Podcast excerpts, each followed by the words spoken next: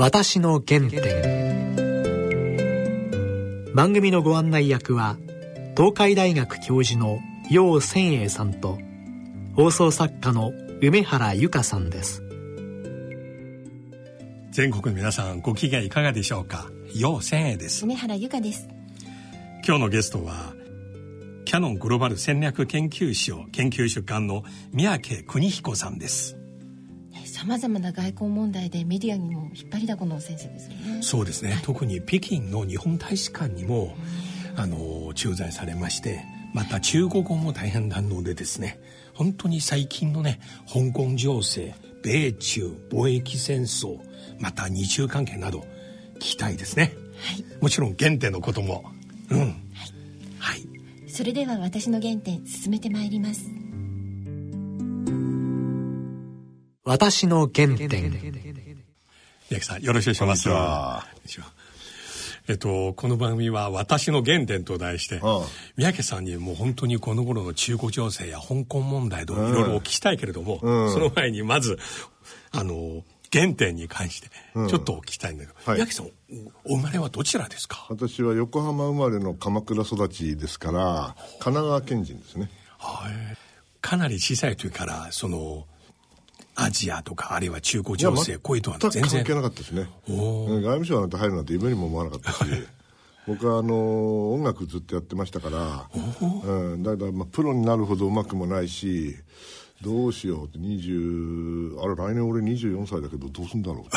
まずいな。その時僕アメリカにいたんですよね。それで帰ったらまあ帰んねえとまずいなと思ってああ来年24だやばいやばい就職のことしか考えなきゃいけないっつってで困ってですねまあしかしプロにはなれないしうんと言ってるうちになんか試験があってで試験受けたら受かっちゃったとこういうことですよね。どんなジャンルの音楽でした？えあのこれはちょっとあのロックというかジャズというかねフュージョン系っていうんですけどね、まあ、当時流行って、まあ、今でもありますけれどもどちらかというとラテンもロックもジャズもみんな一緒にしたような音楽ですね。宮城さんは自分でギターですか？僕はテナーサックス担当なんですけど、まあ、なかなかあの難しいですね。やっぱりサックスで上手い人いっぱいいますからね。なかなかプロにはなれない。というわけで、えー、残念ながら。それはかなり小さい時から？小学校。とサックス吹き始めたのは中学3年ぐらいの時かな。14号ですね。え学校のサークルあのブラスバンドに入ってましたから、うん、だけどその時からあのロックやってましたね。はあそれは1900えー、70年代年代ですね。70年頃ですね始めたのはね。横浜で結構むちゃくちゃ日本のジャズとかサクソンとかそういうトランペット結構まあ、あの日本のジャズはまあもちろんルーツはいっぱいあるんですけど、うん、やっぱり米軍ですよね。在日米軍の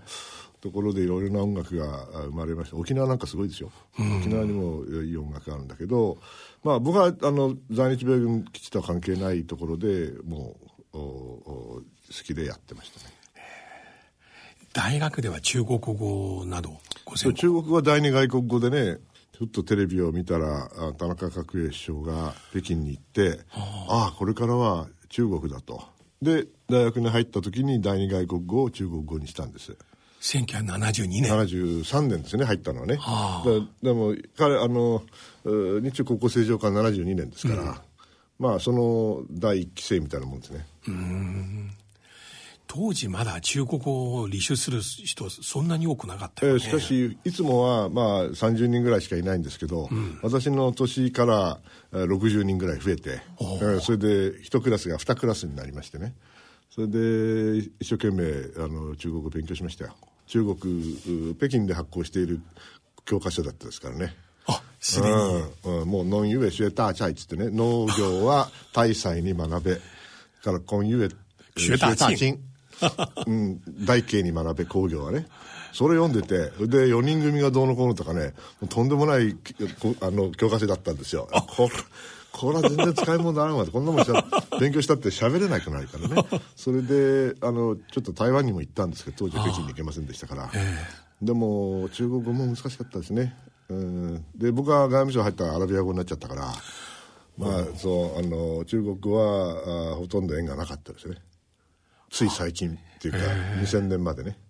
それで北京に行ってもう一回中国語を勉強し直したっていうことですね。だから私にとってはまあ中国語は第二外国語だったけど本当はアラビア語が第二外国語のはずなんだけど、もう中国語の方がうまいと思いますよ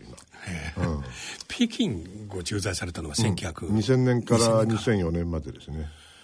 ああ小泉政権。そう小泉政権でもう大変でしたよ。あ靖国靖国の時ですね。でも小泉さん北京に来ましてね。そうでした、うん、まあいろいろ波乱万丈の時でした。江沢民さんの時。そうですよ最初、うん、で2002年が、えー、国交正常化30周年だったから、うん、まあいろんなあのイベントをやりましてね、うん、それに私広報文化担当だったから楽しかったですよ。北京は北京で。まあだけどまあ私の原点が北京かっていうとうんどうかなっていう感じですね。やっぱ音楽ですよね。あの時の日本駐在大使は誰でした？えー、っと谷野さんと穴見さんですねなるほど。後半は穴見さん、うん、後半は穴見さんね。アメリカでは何年ぐらいいらっしゃいました？アメリカはアメリカというか留学を除いて外務省に入って研修で1年70 81年から82年とそれから91年から94年と2回行きましたね、まあ、1回目は研修だから大した話じゃないですけど。中国語アラビア語英語。うんまあ図らずもね。でもまあ中国が一番あの勉強し直して戻ったのは中国語でしたね。まあもっとも通訳なんかできるほどうまくないけど、えーあの頃の中国の教科書確かに今と、うん、すごいすごいあれでしたよ。あの頃必ず挨拶のセンテンスに「に家有几口人ご家族何人ですか?」とか 一人子政策になってこれ聞く必要ないね。まあね。まあいろんなあのエピソードありますよもう中国語の教科書についてはいろんなものがありますからね、え台湾行ったら全然違ってその代わりあのボーフォーモーフォーってあの聞聞いてる人は分かんないと思うけど台湾独自の発音記号があってそうですねこれでもうこれでまた面食らって なかなかねあの当時はまだ統一されてなかったですからね。今はもう問題ないけど。今度まあできたら香港に行きたいなと思ってますああ今の香港ね、うん、この香港行政今後どうなりますかねまあ中国に飲み飲み込まれるんじゃない？いや中国は武力行使とかそういう可能性ありますか？ありますよ。やはりやるんですか、うん、いやそれは中国共産党の統治の正当性がもしチャレンジされたら、必ずやりますよ。やらなかったら共産党じゃないもん。でもそれがアメリカはすでに明確に言いました。それをもしね、うん、共同声明中英共同声明を、うん。無視したら、うん、俺は米中貿易問題とセットするよと。うん、セット、どっちみちそれなくてもセットやるわけだから、アメリカはやるんだから。で中国にとってはそうどうなろうと貿易がどうなろうと、うん、台あの台湾と香港を、うん、ね必ず。あのそれをあのな独立してしまうとか、うん、それ絶対に認められないことですから彼ら必ずやりますよ。いや私この頃少し沈静化になって、もうやるタイミングはもうないかなと思ったけどいやまだ可能性りませんね。ただあのいい意味でも悪い意味でも僕も詳しくはないですよ。だけど、香港のあの運動家はいろんなグループがあって、うん、で統一がないリーダーがいないわけですよね、はい、だからいいんですよ、うん、リーダーいたらその人捕まって終わりだからね、うん、リーダーがいないからなんだかよく分かんないけどやこうあっち行ったりこっち行ったりするから、まあ、なかなか的を絞りにくい。それである時はちょっと過激になってみたりある時は静かにしてみたり。だからなかなか軍事介入とかいう状況じゃないですよね。ただ、これがまあ何らかの誤解誤算が起きたらねそれは常に起こりうると思っていますよ私は。この頃私すごい感じてるのは例えば WeChat で中国国内の友人といろいろやり取りしますよね、うん、例えばお互いにフォロワーで一つのグループチャット、うん、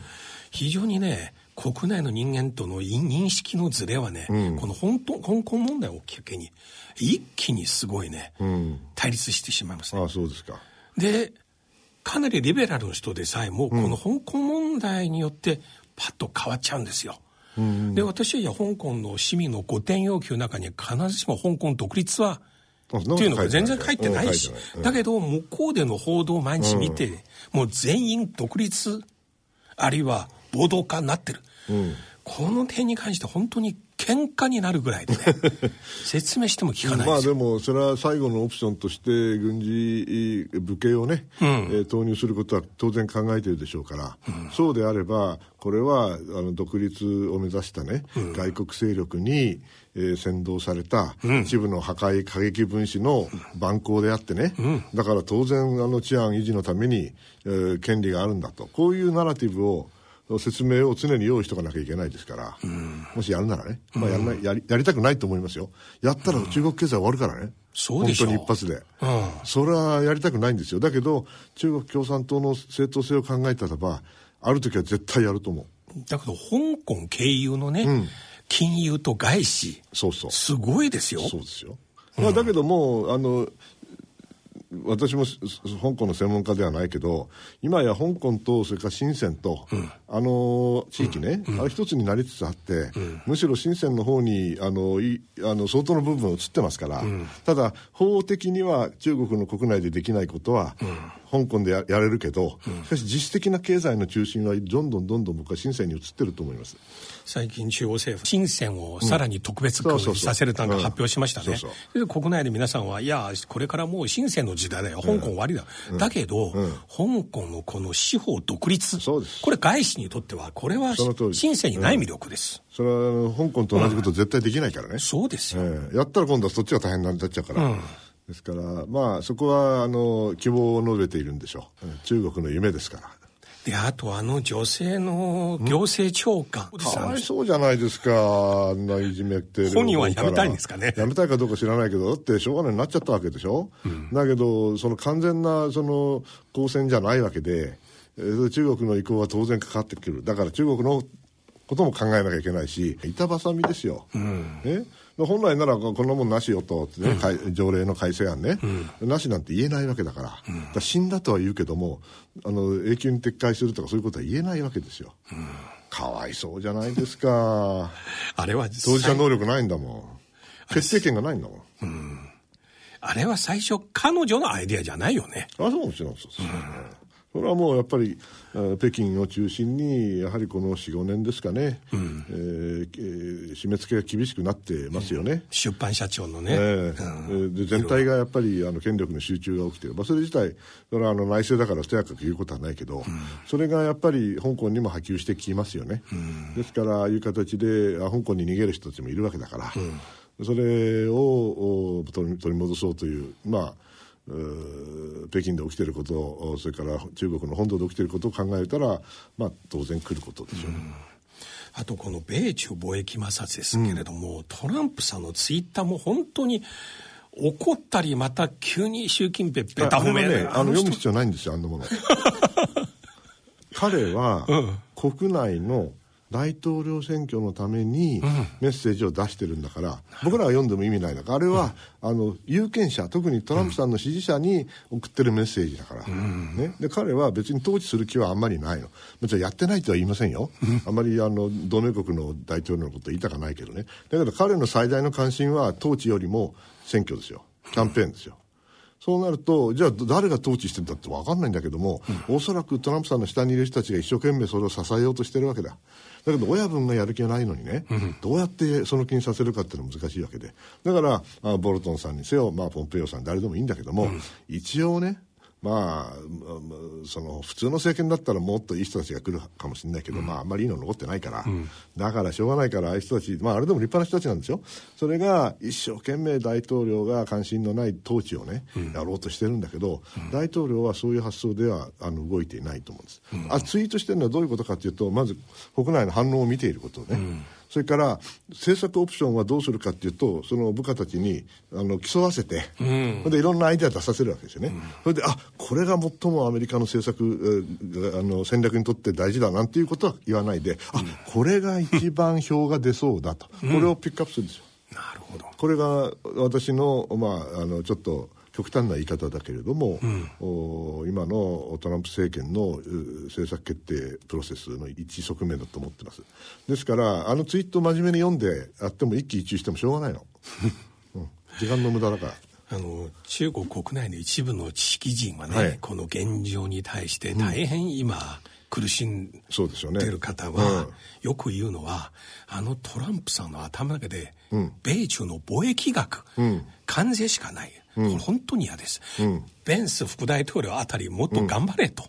要するにベンスさんの発言はかなり政治に向かってるとそれはね、それはあの分かっていない人の言葉だと思います。うん、なぜかというと、うん、むしろアメリカ政府、アメリカ合衆国としての対中政策を、最も正確に言っているのはペンスさんの演説です。なるほど。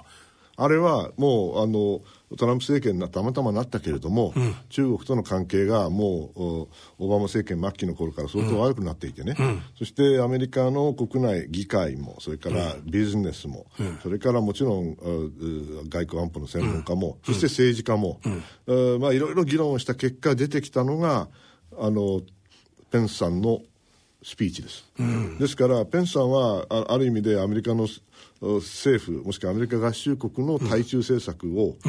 体現している人なんですよ。でトランプさんは、あの選挙やってるんだけど、たまたまトランプさんにとって選挙に勝つってことはとくアメリカの経済が良いままに中国を叩け、うん、それから移民を叩けば勝てると思ってるから、うん、だからたまたまトランプさんの政策方向性とそれからあのその下にいる、まあまあ、ペンスさんが代弁しているようなアメリカ合衆国としての対中政策、これはたまたま一致してるんですよ。なるほど、うんだけど違う確率は少ないですよね。なぜかというと、あの中国叩きは有効だから。うん。選挙にね。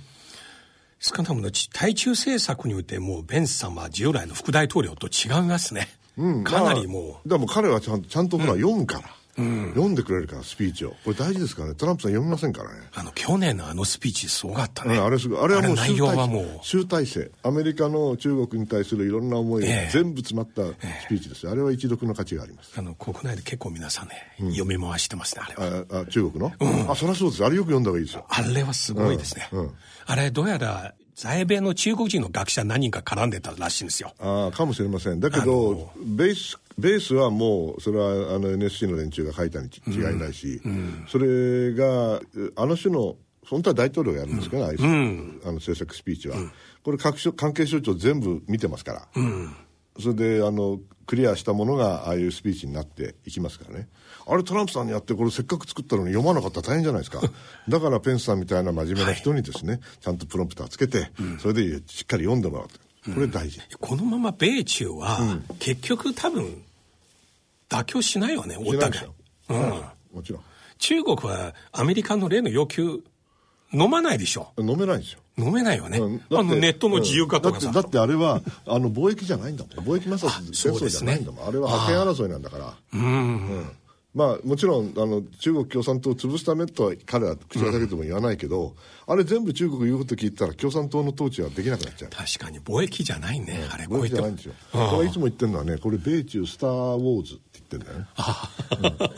うん、でコールド・スター・ウォーズってですよ。どういう意味かっていうとコールドすなわちホットじゃないの、ね。中国がね、アメリカにチャレンジするわけないしね、うん、アメリカが中国に戦争仕掛けるわけないんですよ、うん、ですからこれは基本的にコールドなんですよ。冷戦かどうかは別としてね。だけど、これはコールドウォーズじゃなくてスター・ウォーズなんですよ。うん、コールド・スター・ウォーズ。スター・ウォーズってエピソードいくつあるか知ってます？えー、いくつあります？9つあるんですよ。ね。米中スター・ウォーズのエピソード1、なんだか知ってますか？北朝鮮の非核化問題ですよ。あれは、あれは米朝の問題じゃなくて米中なんです。米中のライバルリーの一側面でしかないんですよ。それがエピソード1ね。はい、エピソード2は貿易戦争でしょう。ね、エピソード3は、うん、尖閣？エピソード4は、うん、台湾？エピソえ、え、南シナ海？エピソード6は、うん、え、ファーウェイ？エピソード7、インド洋？え、え、ウイグル？チベット、いくらでもあんだよ。いくら？だだからこの米中コールドスター・ウォーズはですね始まったばかり。なるほど。そしてこれからね今度あの「スター・ウォーズ」の最後のね、はい、が出るでしょ、うんうん、あのはいはい、年末にね。そうですね、あれがあの一応エピソードの9つの終わりなんだけど米中はですねこれから始まるんです まだ2しか言ってませんから。あと最低9ありますから。なるほど、うん、ですからこの15年15年続くと、うんうん。思ってますから。別に落としこんなもんの落としどころなんかあるわけない。これももはやトランプさん、共和党と関係ないもんね、アメリカ、今、対中政策、民主、共和、一致してますね。ほぼ一致していると思います、まあ、ここまでね、むちゃくちゃやるかどうかは別にして、しかし、あの基本的なライン、すなわち、中国が必要な自由化もせずに、そして政治的に、ね、みんなあの中国に市民社会ができて、少しずつ自由化し、民主化していくんだと思ってたけど、それがまあ、幻想だったってことが分かって、でその上でじゃああのアメリカにチャレンジしてくるのかいと。そんだったらと思ってこうやって今あトランプさんがたまたま一致してるけれどもペンスさんが言うような厳しい要求をどんどんどんどん中国にしてるわけですよ、うん、これはこれで終わるわけない。落としどころなんかあるわけない、仮にああるとしたらそれはいつあるかっていうと、うん。世界経済がおかしくなりますよっていう時ですよね、うん、その時はトランプさんもさすがにあやばいなと、うん、ちょっとやりすぎたなと、うん、でちょっとお茶を濁して少しいいこと言うわけですよ、それでまたあのどうなるか分かんないけど株価が戻ればね、そしたらまたやっていてまえとやるわけですよ、ですから私はあのトランプさんがいなくなってもねこの状況劇的に好転することはないと思います。あと最近よく注目されたのはトランプさんは、自分は1977年のアメリカの国際経済緊急法をもう一回出すことできると、うん、対中ね、うん、かつてイランに対してカーター大統領が一度使った法律を出すことできるよと、うん、これはもうかなり香港台湾も中国本土で結構これに対して、これが出されたら大変だなとそうですよね、まあ、だけどアメリカの発想は、まあ、トランプさんの言ってることは一応無視してもね。無視してもそれ以外にもあのやはり中国の台頭というものが東アジアにおけるねこのそれまでの既存の秩序というものが変わっていく、うん、そしてアメリカのプレゼンスを含めてアメリカの影響力というものにチャレンジをしている、うん、そして最も重要なことはこの数年間で特に私そう思うんですけどアメリカがおそらく史上初めて中国を怖いと思うようになったんですよ、うん、恐ろしいと思うようになったんですよ。そうです、ね、だからああいうタロンなんですよ、うん、日本も昔そうだったでしょ？80年代ね。えー、なんかあのニューヨークのビル買っちゃってね、はい、で日本がもうアメリカを席巻するんじゃないかと、はい、この時もう大反発が起きたじゃないですか、うん、あれの10倍ぐらい大きいやつが今来てると思えばいいですよね、うん、ですからちょっと当分はこの厳しい状態が続く。経済が悪化したら少し、えー、まあ妥協する。そしてその妥協というのは、うん、あくまでも一時的な表面的な限定的なもので、うん、それが過ぎ去ったらまた次のガチンコをやると、うん、これが当分続くと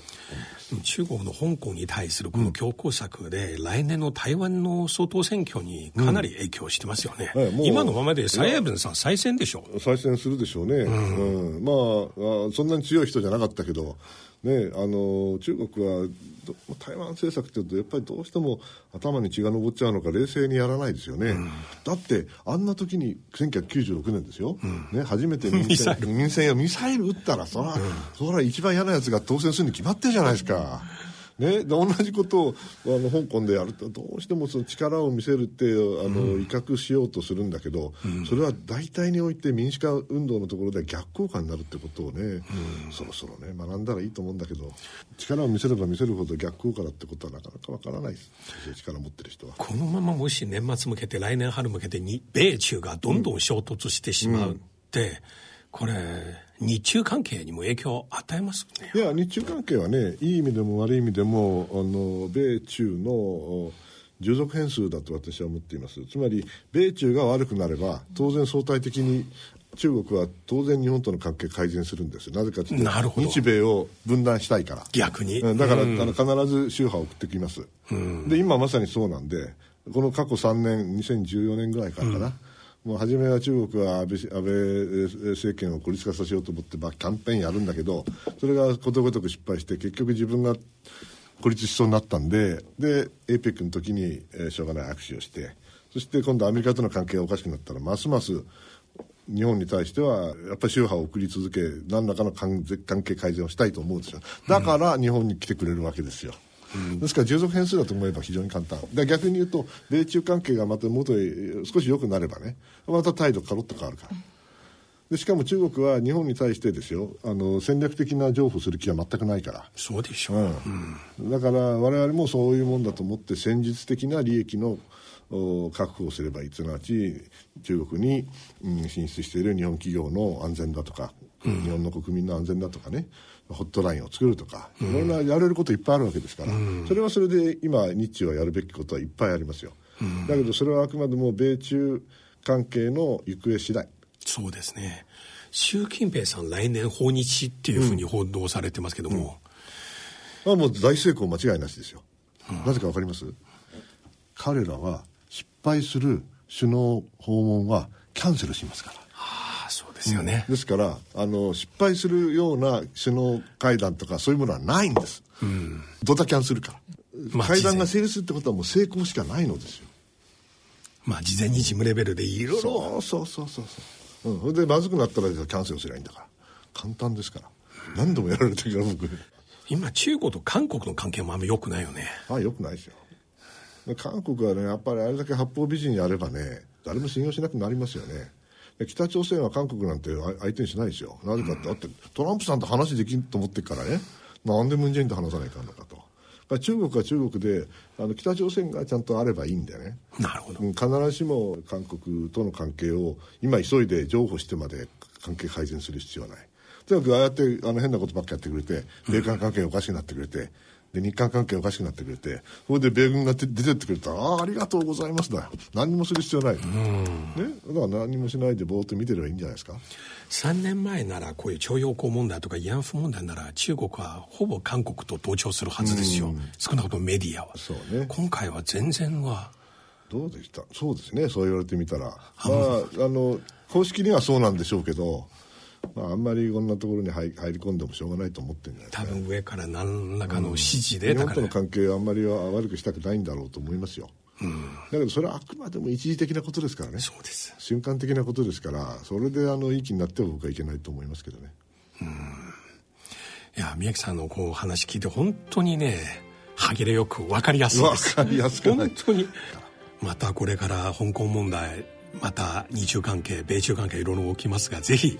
お願いいたします、はい、またよろしくお願いします。今日どうもありがとうございました。私の原点。いや三宅さんの話非常に痛快ですね。歯切れいいですね。スパスパスパッと聞いてらっしゃいましたね、うん、トランプさんのツイッターは読む必要ないっていうのがこれ はもう。一気にする必要ないと。あと米中スター・ウォーズ